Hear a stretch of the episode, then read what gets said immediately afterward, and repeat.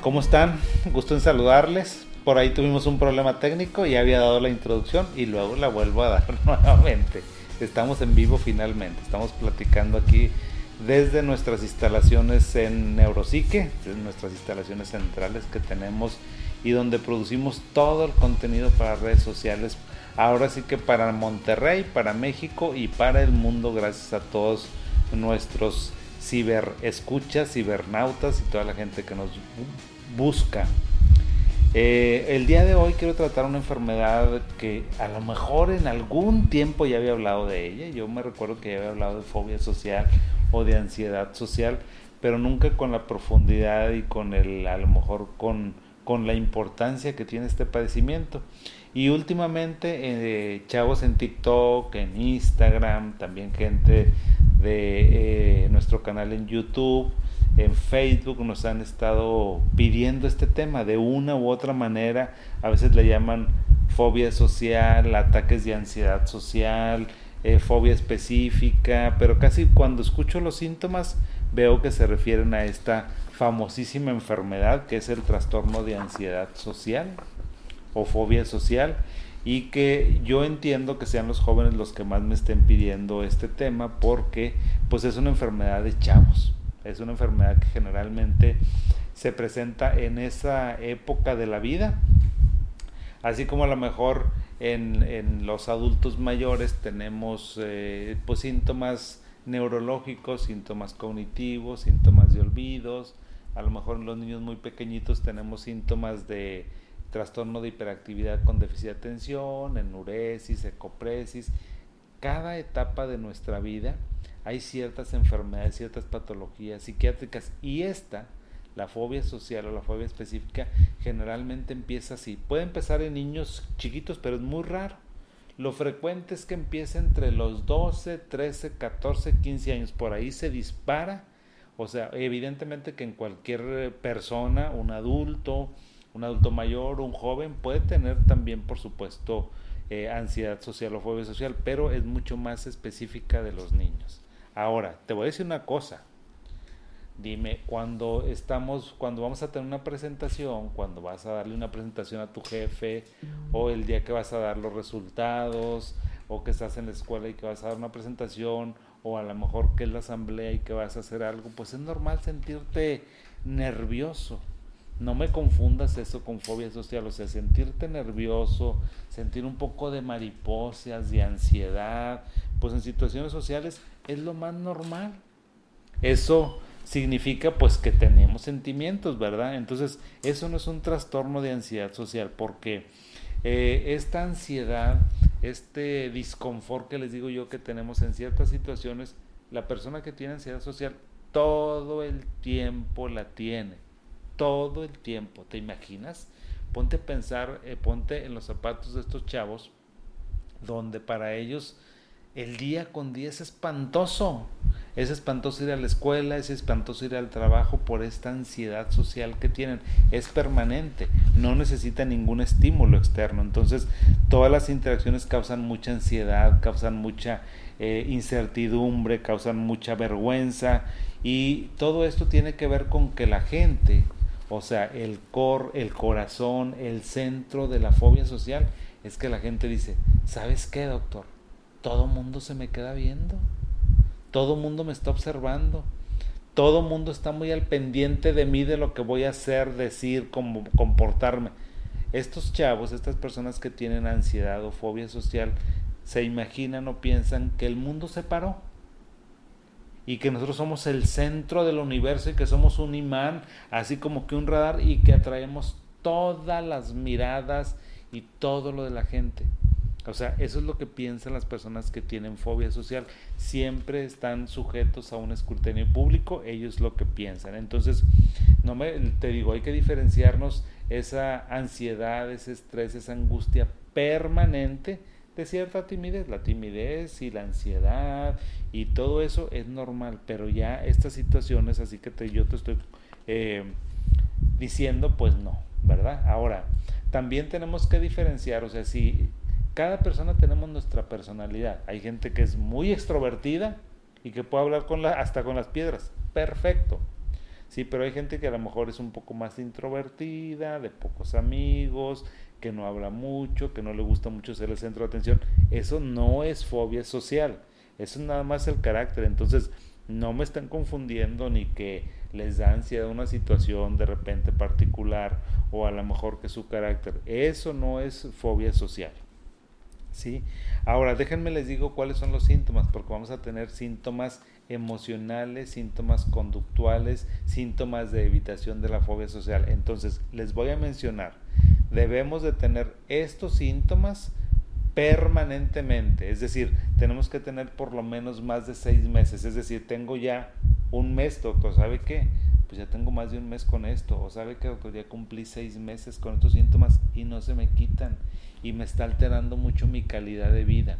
Entonces ahorita déjame te digo cuáles son los síntomas emocionales, te menciono, síntomas emocionales y conductuales de la fobia social. Los síntomas emocionales y conductuales que pueden hacer que una persona tenga fobia social. Te lo voy a decir para que te autodiagnostiques. Ya cuando te autodiagnosticas, bueno, lo consultas con un este, psicólogo, con un psiquiatra para que te confirme el diagnóstico. ¿Cuáles son esos síntomas que tienes temor a situaciones donde podría ser juzgado? Te digo, tienes eh, mucho miedo a una exposición, tienes mucho miedo a ir a, comer a una pues, a unos tacos o ir a, a lo mejor a pedir algo a la tienda, te da mucho miedo, angustia por sentirte avergonzado o humillado, temor intenso de interactuar o hablar con extraños. Otro síntoma muy importante es temor a que los demás noten que estás ansioso y temor a tener síntomas físicos que puedan causar incomodidad. ¿Cuáles son esos síntomas? Como que te sonrojas mucho. Hay gente que dice, ¿sabes qué? Doctores que se van a dar cuenta que estoy bien rojo. Nadie se da cuenta, pero tú lo piensas. Doctor, se van a dar cuenta que me sudan mucho las manos. O sabe que, doctor, que tengo mucha hiperhidrosis, a lo mejor sudo mucho de las axilas o sudo mucho de todos los pliegues y la gente se da cuenta. O a veces les da tanta, tanta ansiedad que mojan la camisa o mojan la playera de la ansiedad que les da. Temblor o bien que les tiemble la voz también. Tienen mucho miedo a eso. Y dejan de hacer algunas actividades, fíjate, o dejan de hablar con ciertas personas por miedo a sentirse avergonzados, evitar situaciones donde pueda ser el centro de atención. Si ya empezó la fiesta, tú no vas a llegar porque dice que cuando llegues todo el mundo te va a ver. O si están comiendo a lo mejor en la cafetería de tu trabajo, o tu escuela, ya no vas porque es que te van a ver. Tener ansiedad en los momentos previos a enfrentarte a situaciones o actividades que te dan mucho miedo, miedo intenso o ansiedad durante las situaciones sociales y vamos a esperar las peores consecuencias posibles de una experiencia negativa en una situación social. Es decir, voy a unos tacos, doctor, y sabe que me voy a atragantar.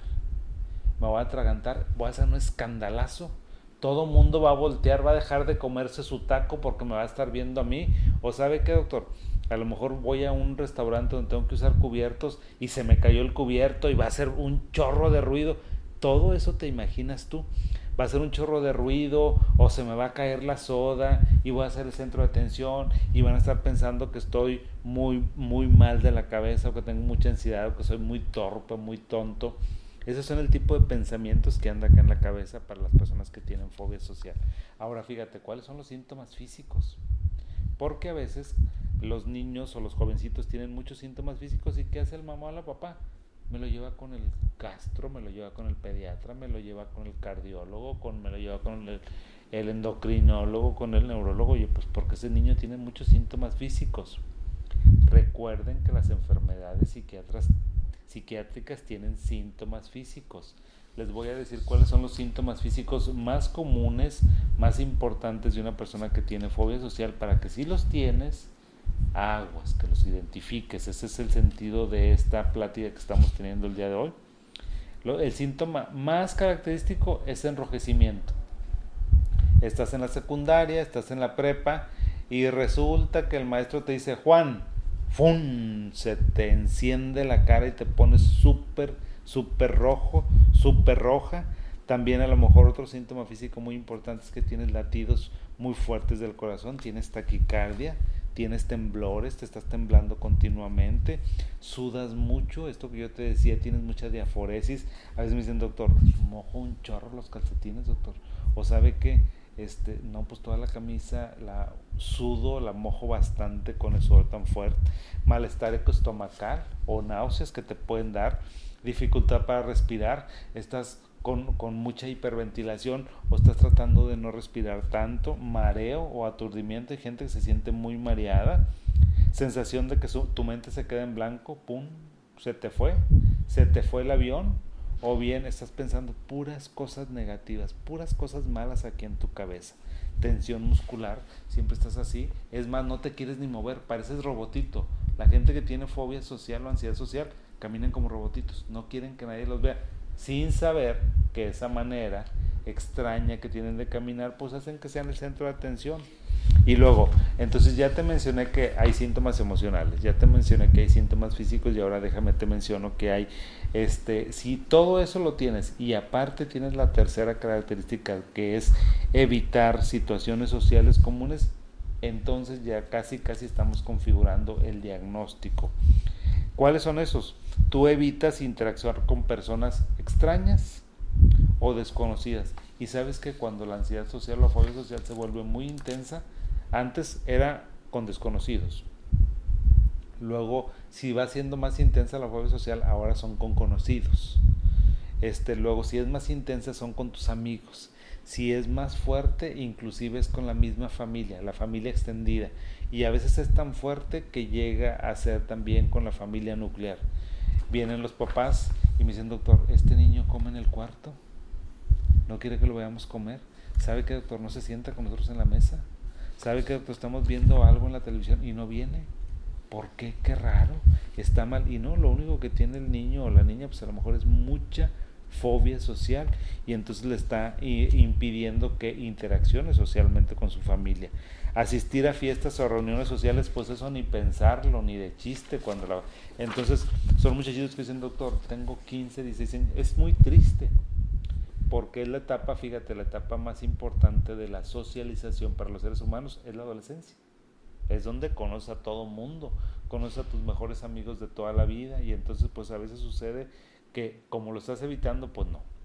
A veces también evitas ir al trabajo o a la escuela. Es más, he tenido muchos estudiantes de medicina que me llegan y me dicen, doctor, vengo a consultar contigo porque sabes que este, ya me pasé de faltas. ¿Y por qué te pasaste de faltas, mijo?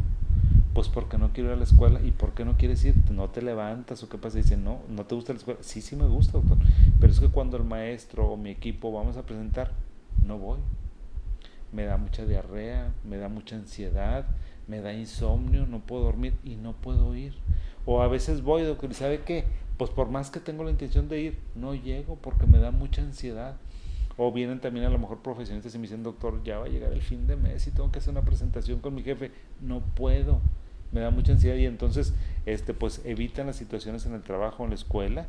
También evitan iniciar una conversación cero, son mudos o son mudas. Eh, tampoco hacen contacto visual. Lo más normal es que si me estás, si estoy platicando, pues hagamos contacto visual pues las personas no pueden hacer eso, se les dificulta muchísimo. Tener citas ni de chiste. A lo mejor tienen una niña, un niño, un chavo, una chava que les gusta. Imposible. Se quedan con las ganas. Les, les decía hace rato que entrar a una habitación donde ya hay una actividad, ni de chiste. Otra cosa que evitas es devolver artículos en una tienda. O bien te dice tu papá, mijito, ve a la tienda, ¿sabes qué? Papá, oye, quiero algo de, no sé, una tienda de conveniencia. Pues ten, mijo, el dinero y ve. No, oye, papá, quiero pedir algo, una aplicación, no sé qué. Bueno, pues pídela, mijito. No, no hablan por teléfono, no salen a recibir las cosas porque se les dificulta mucho. Eso hay que diferenciarlo de niños o niñas que son tímidos. Esos no son que tengan fobia o ansiedad social, porque aunque sean muy tímidos, dicen, bueno, tengo un chorro ganas de hamburguesa, pues hablas y pides la hamburguesa, ¿verdad? Comer frente a los demás, esto es un síntoma muy importante. Usar un baño público, ni de chiste. Y entonces, la fobia social, fíjense, a veces tiene problemas también urinarios, urológicos, pues porque los niños se aguantan. No van a la escuela, no van a lo mejor a orinar o no van a defecar pues, porque no pueden, porque no pueden porque sienten que los están viendo. Entonces, este, estos síntomas también te voy a decir que los síntomas pueden cambiar. A veces me dicen, doctor, pues antes nomás me ponía rojo, pero ahora no. Ahora, ¿sabe qué? Pues nomás se me acelera mucho el corazón, ya se me quitó lo rojo de la cara. ¿Esto también es fobia social? Sí, también es fobia social. Esa es la otra particularidad de nuestras enfermedades mentales, que van emigrando, que van cambiando de síntomas. Y por eso a veces es tan difícil hacer el diagnóstico, porque las personas pues dicen, oye, tenía una cosa y luego tengo otra y luego tengo otra y luego tengo otra. Y pues de qué se trata esto? Pues así es. Ahora déjenme les digo cuáles son las causas, ¿sí?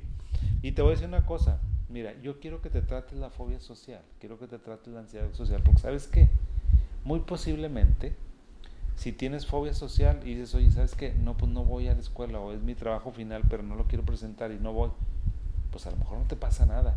Y a lo mejor se te quita la ansiedad y el miedo y dices, ay, ya pasó, ya pasó. Pero a la larga eso te va a causar muchos problemas. Entonces puede ser que si lo evitas, pues bien padre. Pero si lo estás evitando continuamente, ya te llevó la fregada. Porque a largo, esto no se quita solo, esto no remite, estas no son de las enfermedades que dices, oye, pues remitió con la edad, pues no, no, mi chulo, no remite con la edad, esto se queda ahí, entonces hay que hacer algo. ¿Cuáles son las causas? Porque también me preguntaban, oye doctor, ¿cuáles son las causas? ¿Por qué tengo fobia social o ansiedad social? Yo te voy a decir, como siempre las enfermedades mentales no tienen una causa específica. Eso nos complica más. La verdad es que nuestras enfermedades emocionales son muy complejas porque tienen una multicausalidad. ¿Qué quiere decir eso? Que a lo mejor una persona tiene fobia social por algo, otra persona tiene fobia social por otro motivo, otra persona por otro motivo dicen, oye, a ver, entonces es Juana, Chana, Mangana, Perangana, son todas a veces. Entonces, ¿cuáles son las causas? Bueno, es eh, por una interacción, una compleja interacción entre síntomas neurológicos, síntomas hereditarios, conductuales y de experiencias. Por ejemplo, atributos hereditarios. Puede ser que tu mamá o tu papá o tu abuelito o tu tío tienen fobia social. Pregunta y vas a ver. ¿Sí? O sea, esta enfermedad tiene una carga genética muy importante. Alguien de la familia dicen, doctor, es que es muy tímido. Bueno, ¿y qué tan tímido es? No, doctor, pues nunca se casó. No, doctor, pues sabe que pues fue su única novia y porque la novia le llegó, porque si no. O sabe que, doctor, no, pues este es muy buen estudiante, mi hijo, pero pues no sobresale porque o sabe que terminó muy bien la carrera, pero no puede encontrar trabajo por lo mismo. ¿Sí? Entonces, averigua esos síntomas hereditarios y verás que por ahí te vas a encontrar sorpresas. Otra estructura de nuestro cerebro que hace que nos dé fobia social, ¿cuál es? Pues es el sistema límbico, fundamentalmente la amígdala. Esa estructura de nuestro cerebro que hace, que siempre nos hace como prepararnos para enfrentar las cosas, para la lucha, para la fuga. Cuando vamos a correr, pues se activa un poquito más porque activa nuestro corazón, activa nuestra pupila, nos hace que estemos más alerta. Cuando nos vamos a chocar o que vamos a tener algo, algo así. Bueno, pero aquí, en los jóvenes que tienen fobia social, esta amígdala, esta estructura de nuestro cerebro que nada más debe de activarse en situaciones de estrés, está activa toda la vida, día y noche. Por eso los pobres muchachos se sienten tan mal, porque hay una hiperactividad de esta estructura cerebral. Otra causa también es el entorno. ¿Qué quiere decir eso? Pues que a lo mejor eh, tuviste una situación muy desagradable, una situación donde un maestro, aguas maestros, por favor, maestros, jefes, nunca le llames la atención, nunca reprimas, nunca humilles a un este subordinado o alguna persona que está a tu cargo porque no sabes eso el daño que le puede causar. Si tienes alguna observación para ese muchacho que a lo mejor tiene que ver con su higiene, oye mijito, ¿sabes que Pues necesitas cuidar más tu higiene, este, pues a lo mejor no hueles muy bien, cuida más tu hacer personal o sabes que pues yo creo que tienes un poquito de problema con el olor en tus pies, pero eso se lo tienes que decir en privado no se lo puedes decir en presencia de alguien más porque a veces no sabe uno el daño que le causa a otra persona si lo dices frente a alguien. Yo te sugiero que siempre tengas el trato, el tacto y tú trata a las personas como te gustaría que te trataran a ti. A mí me gustaría que me trataran con respeto y que si, oye, pues yo tengo algo que a lo mejor me tenga que cambiar con todo gusto, pero no me lo digas en público. Dímelo en privado. Entonces hay que tener eso en cuenta porque a veces el entorno es muy importante. Pues son jovencitos que apenas están adquiriendo su seguridad, están explorando el mundo y luego tienen experiencias negativas muy feas, pues yo los entiendo, pues claro que les va a ir muy bien. Eh, aparte de eso, pues bueno, a lo mejor también eh, los padres de una u otra manera podemos eh, tener alguna contribución en esto porque somos padres muy criticones o, a lo mejor no estamos validando algunas cosas que a nuestros hijos les gustan, que a nosotros no nos pueden gustar, la manera de que se pintan el pelo, a lo mejor se pintan las uñas, a lo mejor si tienen cierta vestimenta que a lo mejor a nosotros no nos gusta, bueno, pues o sea, tenemos que ser respetuoso de eso. ¿Cuáles son los factores de riesgo también? Porque ya les dije más o menos cuáles son las causas y cuáles son los factores de riesgo para que los eviten. Si no tienes fobia social, evita esto.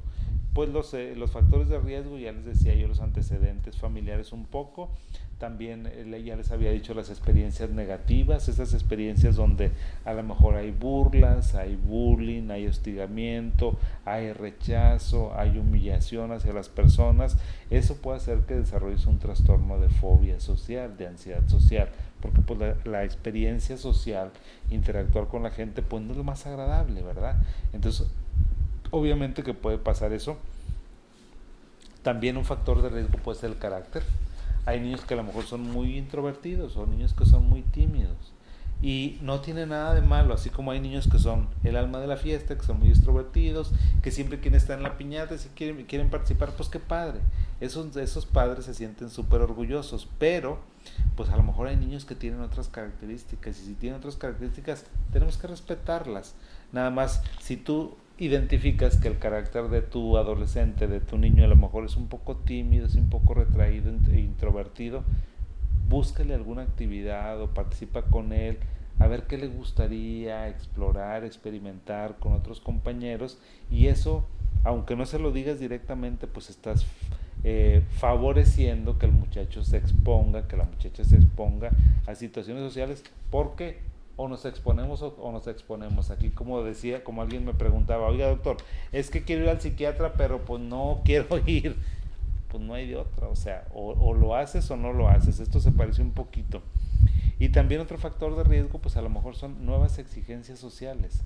Y les decía yo que este padecimiento empieza en la adolescencia porque pues los niños de kinder o de primaria pues son niños que están muy cobijados por sus maestros, que no se les exige tanto, que no tienen tantas, tanto que dar presentaciones, que no tienen que ser tan autogestivos y ya pues los muchachos de secundaria, de prepa, el profesor facilita que sean más autónomos. ¿Y eso qué significa?